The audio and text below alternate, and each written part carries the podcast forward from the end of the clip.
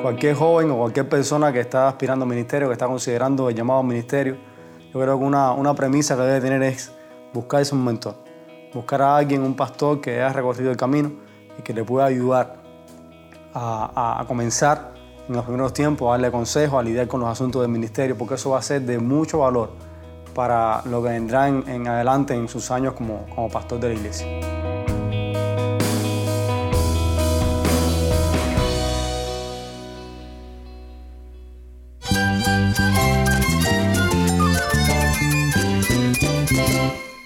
Cristo es la esperanza. Cristo es mi Señor y mi Salvador. Cristo ha transformado mi vida. Cristo es la viña. Separado de Él, nada puedes hacer. Cristo es el camino, la verdad y la vida. Jesús es mi todo. El único descanso, la única paz verdadera es con Jesucristo. Estás escuchando a El Faro de Redención. Cristo desde toda la Biblia para toda Cuba y para todo el mundo.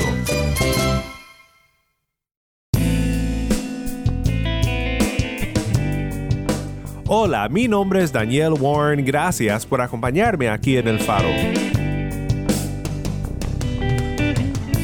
Hoy comenzamos una serie sobre el ministerio pastoral y aunque no seas pastor creo que será de mucho interés para ti.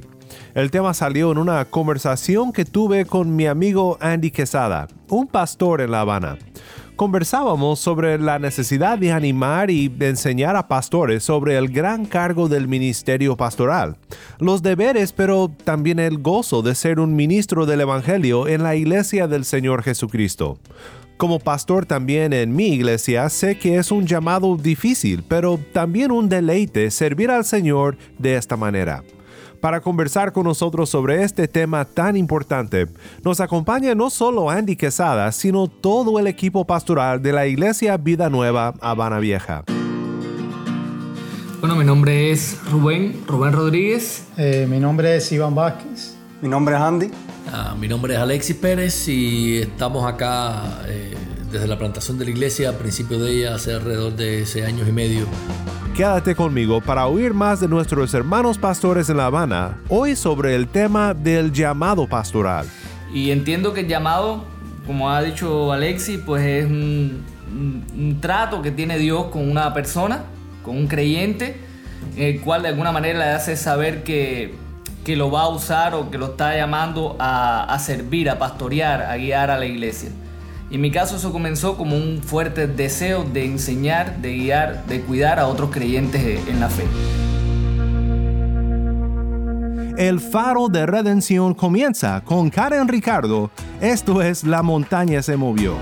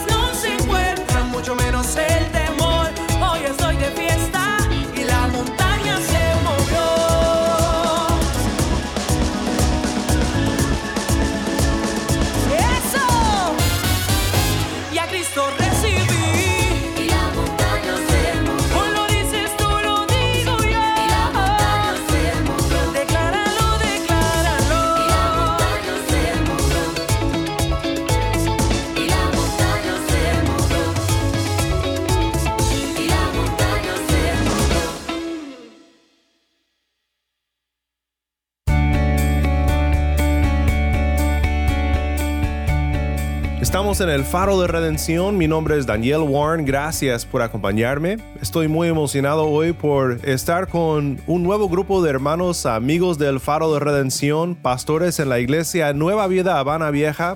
Hermanos en Cristo, gracias por acompañarnos aquí en el Faro de Redención. Me gustaría que nos presentaran, dinos su nombre y cuánto tiempo han sido pastor ahí en su iglesia. Bueno, mi nombre es Rubén, Rubén Rodríguez y soy eh, uno de los más, no soy el más nuevo dentro de la iglesia, pero soy uno de los más nuevos. Llevo alrededor de unos 4 o 5 años eh, sirviendo acá en Nueva Vida. Eh, mi nombre es Iván Vázquez y el tiempo que llevo acá en Nueva Vida es aproximadamente dos años como pastor acá. Mi nombre es Andy y soy pastor acá en Iglesia Nueva Vida hace alrededor de 6 años y doy gracias al Señor por eso. Ah, mi nombre es Alexis Pérez y estamos acá eh, desde la plantación de la iglesia, a principio de ella, hace alrededor de seis años y medio eh, en que empezamos la iglesia y ha sido pues una, una jornada de fe todo este tiempo. Amén. Gloria a Dios por eso y gracias por estar con nosotros aquí en el Faro. Nuestro tema en esta semana es el ministerio pastoral. Es uh, un tema muy importante y creo que es un tema que no solo tiene aplicación para los pastores, vamos a hablar mucho sobre el pastorado y lo que digamos tendrá mucha aplicación para pastores, pero también es, creo, de mucho ánimo para la iglesia del Señor Jesucristo saber que cómo es que Él instituyó el ministerio de pastores para cuidar a su rebaño, cómo es que nos cuida a su iglesia a través de ministros de la palabra, fieles hombres que predican la palabra y aconsejan a su rebaño. Entonces espero que aunque no seas pastor, escuches la serie, creo que será de bendición. Pero hoy, precisamente en nuestro tema de hoy, consideramos el llamado pastoral.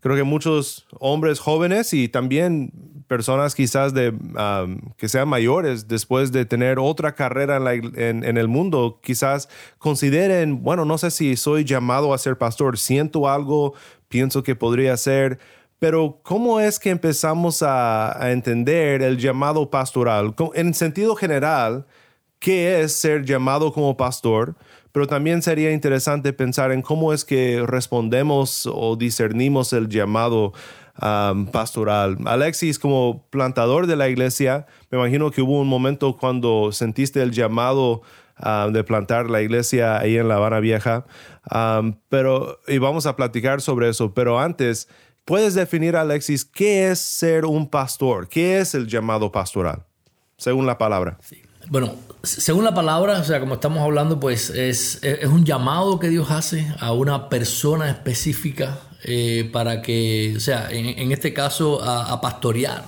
el rebaño de Dios.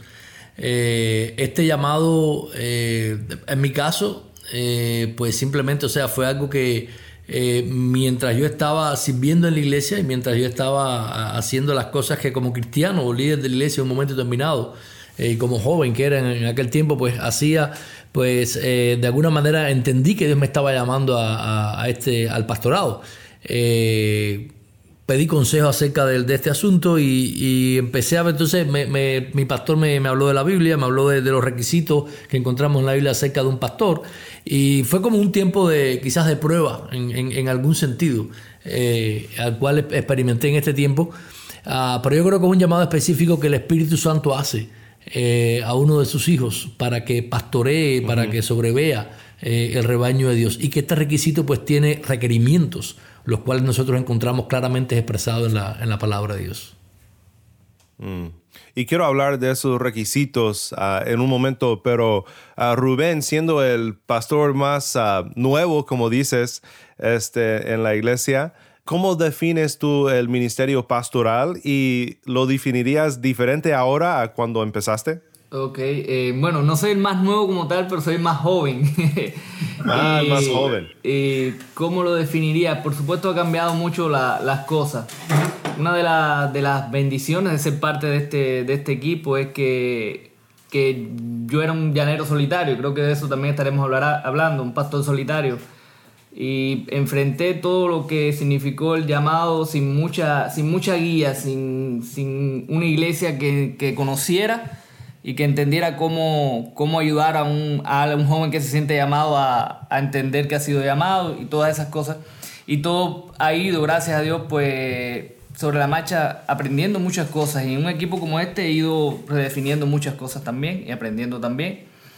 Y entiendo que el llamado, como ha dicho Alexi, pues es un, un, trato que tiene Dios con una persona, con un creyente, el cual de alguna manera le hace saber que, que lo va a usar o que lo está llamando a, a servir, a pastorear, a guiar a la iglesia.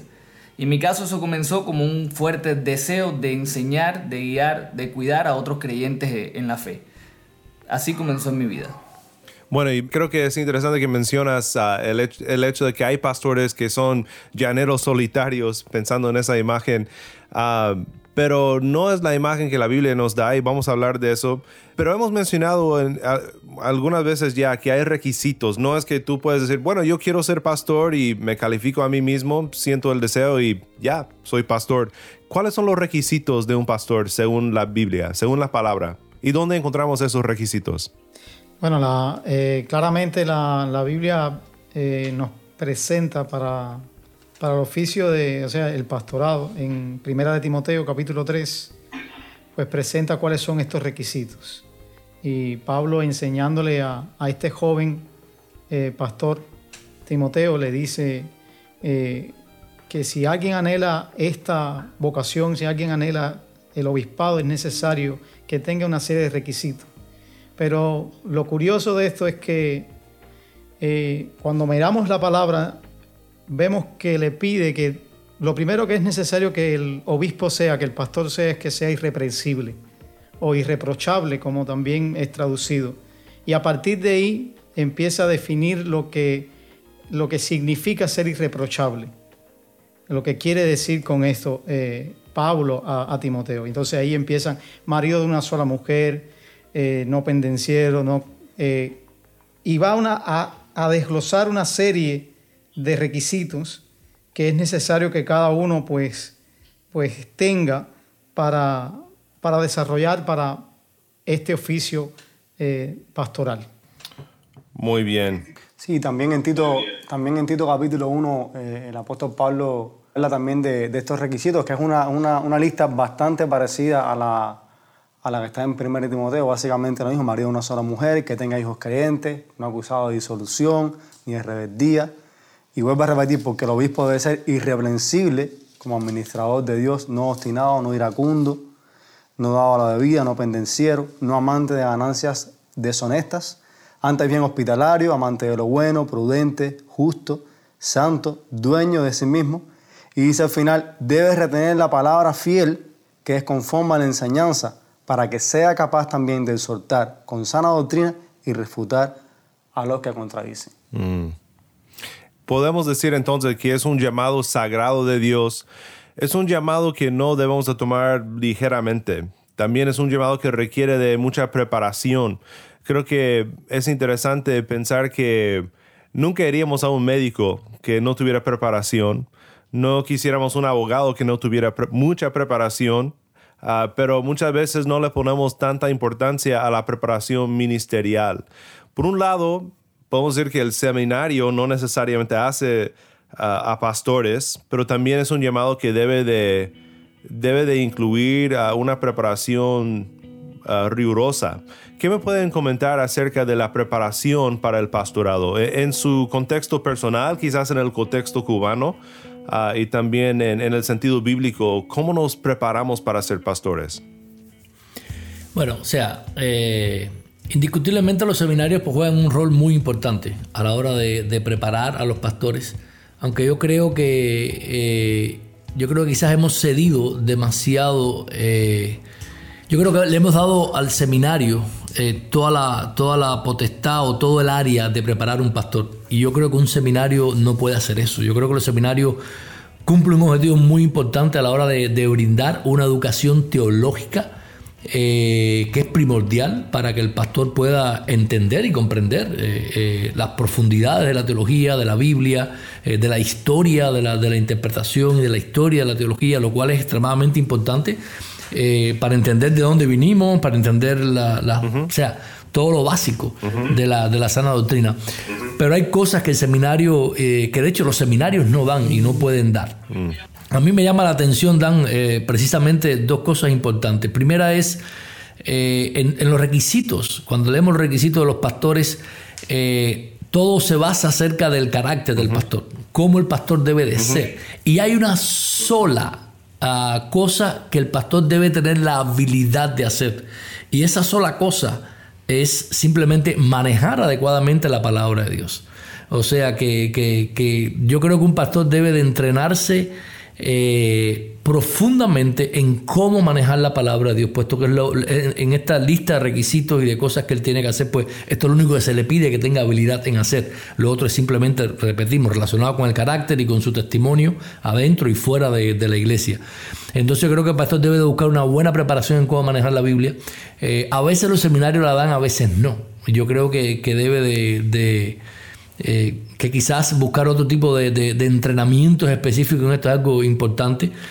Ah, y lo otro que entiendo que el pastor también debe de, procurar es eh, buscar personas, que otros pastores que puedan de alguna manera eh, ayudarlos a crecer mm. en este llamado que Dios les ha hecho y que ellos tienen pero que ellos necesitan eh, experiencia, cómo lidiar con problemas, con asuntos en la iglesia, cómo aconsejar, eh, cómo, cómo hablar con otras personas. Y eso tampoco se toma en un seminario. El seminario está muy especializado en cómo entrenar teológicamente y es bueno, nos hace falta, pero cuando, sobre todo cuando iglesias y pastores están viendo cómo van a entrenar a un nuevo candidato, alguien que está diciendo yo me siento llamado eh, a ser pastor y estamos viendo en su vida parte de estos requisitos, pues decirle, bueno, eh, ayudarle a que él pueda suplir todas las áreas de este entrenamiento, que no solamente es una preparación teológica. No, y pensando en esto, eh, algo que, es, que he podido mirar y he podido experimentar también, es que el, seminario debe estar eh, respondiendo a una necesidad básica de, o sea, de la iglesia. o cuando, cuando digo una necesidad, más bien me refiero a que debe estar supeditado a la iglesia. Porque a veces se pretende que, el seminario forme al pastor en total desconexión con la iglesia local. Y mm. ese es el peligro eh, mayor, porque cuando envías a ese eh, supuesto, a ver, a ese pastor que ya se ha preparado en un seminario para la iglesia, realmente allí es que comienza la preparación como pastor a veces, lamentablemente, porque lo desconectaron de ese cuerpo de, aquello que Dios creó para la formación precisamente de ese pastor, mm. donde él aprende a manejar la escritura, donde él aprende a, depender de, eh, a, ser eh, enseñado también por los demás. Y yo creo que, que, no podemos negociar esto que Dios ha establecido con su cuerpo para la formación del pastor. Creo que es muy interesante leer en las cartas de Pablo a Timoteo, a Tito, lo que estamos leyendo no son necesariamente, bueno, a mi parecer no son clases de seminario, sino son ah, cartas de un pastor ah, mayor con experiencia a un pastor nuevo, un pastor que va empezando, una relación como de mentor. Ah, he oído decir que la predicación no se aprende, se contagia, ¿no? Y creo que es similar con el pastorado. Hay cosas que no puede aprender en el salón de clase, tiene que aprender en la experiencia, en el ministerio.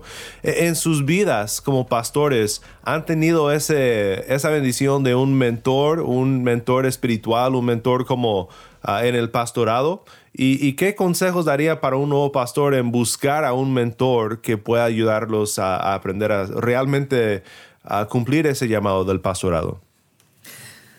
Bueno, en el caso mío, Dan, te comentaba ahorita, nunca tuve ese privilegio. Eh, agradezco mucho a mi pastor que hizo todo lo posible, mi primer pastor, para guiarme, pero no, nunca conté con, lo que es un programa de, mentoría, con algo más eh, formal algo más enfocado en, irme guiando en el, en el, ministerio y eso fue causa de mucho tropiezo, de mucho dolor, de mucho sufrimiento, al punto que cuando llegué a Nueva Vida, llegué al punto de, de ya tirar la toalla, al punto de retirarme del ministerio. Entonces, preguntabas acerca del consejo. Yo no aconsejaría a, ningún joven, a alguien que está esperando el ministerio, que no si su iglesia no hay un programa de mentoría, que lo busque, que busque un pastor que se acerque a alguien de experiencia, alguien que le guíe, alguien que, a, cual, a cual darle cuenta. Y si nos están oyendo pastores también, pues les aconsejo que piensen también en, en iniciar este trabajo con jóvenes en su iglesia, con, con hombres que están experimentando o sintiendo el llamado, porque es muy importante tener ese, esa mentoría para, eh, para seguir en el ministerio. Yo tuve la misma experiencia que Rubén, no, no tuve un mentor, quizás un pastor que, que, en mi comienzo me fuera guiando, me fuera ayudando a, a entender mejor el ministerio, a, a, lidiar con asuntos quizás en principio que eran más sencillos. Eh, agradezco al Señor porque un tiempo después pues, eh, pues comencé a servir con un amigo que entonces ahí pude comenzar a aprender un poco mejor y bueno, cuando llegué a Nueva Vida, eh, realmente mi experiencia como el, el, más joven de edad de, de, los pastores que estamos acá ha sido que he, he, sido mentoreado, he sido enseñado, he aprendido de la experiencia de ellos y, y eso tiene un valor eh, incalculable. Por eso cualquier joven o cualquier persona que está aspirando al ministerio, que está considerando el llamado al ministerio, yo creo que una, una premisa que debe tener es buscarse un mentor, buscar a alguien, un pastor que haya recorrido el camino y que le pueda ayudar a, comenzar en los primeros tiempos, a darle consejos, a lidiar con los asuntos del ministerio, porque eso va a ser de mucho valor para lo que vendrá en, en adelante en sus años como, como pastor de la iglesia. Quiero hacerles una pregunta más y todos me pueden contestar, aunque es difícil contestar una pregunta así cuando eres predicador. En una oración o dos, ¿qué es ser pastor? Yo diría que es dedicar tu vida al servicio de la iglesia de Jesucristo. Bueno, yo diría que ser pastor es eh, predicar la palabra fielmente con la motivación de servir a la iglesia, que la iglesia, como dice la palabra en Efesios, esté mejor equipada, eh, se parezca más a Jesucristo, Señor. Bueno, eh, yo creo que es dedicar tu vida a cuidar a la iglesia que Cristo, o a cuidar al, al pueblo que Cristo compró con su sangre. Iván, nada de presión, tú eres el último. sí. Tiene que ser el mejor. Cuando yo creo que ser pastor es eh, manifestar el amor que, que Dios ha derramado en la persona de Cristo por uno al cuidar a su pueblo que ha puesto en nuestras manos, amándoles a ellos también. Excelente, muchas gracias mis hermanos pastores. Vamos a continuar con la conversación, pero ha sido un privilegio hablar con ustedes hoy en el Faro de Redención.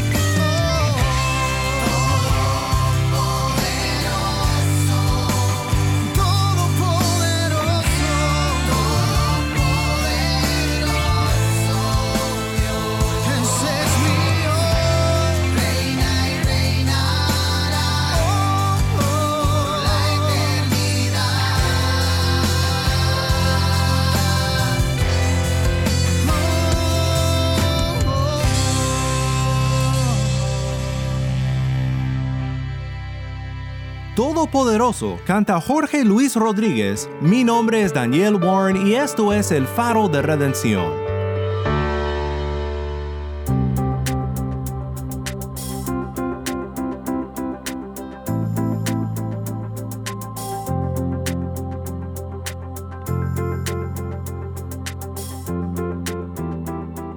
Muchísimas gracias a nuestros hermanos pastores en Vida Nueva Habana Vieja, a Andy Quesada, Alexis Pérez, Iván Vázquez y Rubén Rodríguez. Nuestros hermanos estarán acompañándonos en el programa toda esta semana. Sé que será una gran bendición seguir oyendo de ellos sobre sus experiencias en el ministerio, en esta serie titulada El Ministerio Pastoral.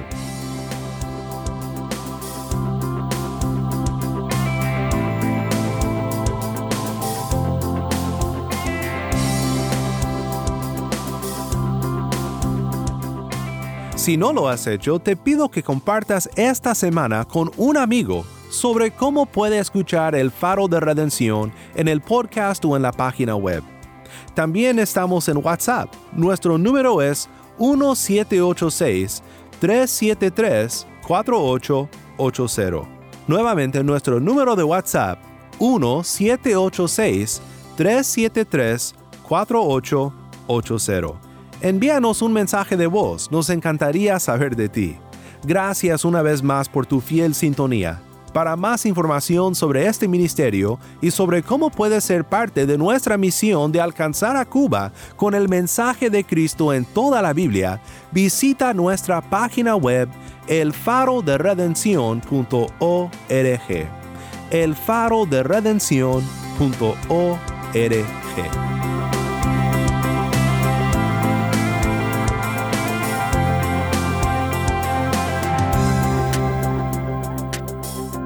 Mi nombre es Daniel Warren. Te invito a que me acompañes mañana en esta serie El Ministerio Pastoral, la luz de Cristo desde toda la Biblia para toda Cuba y para todo el mundo, aquí en el Faro de Redención.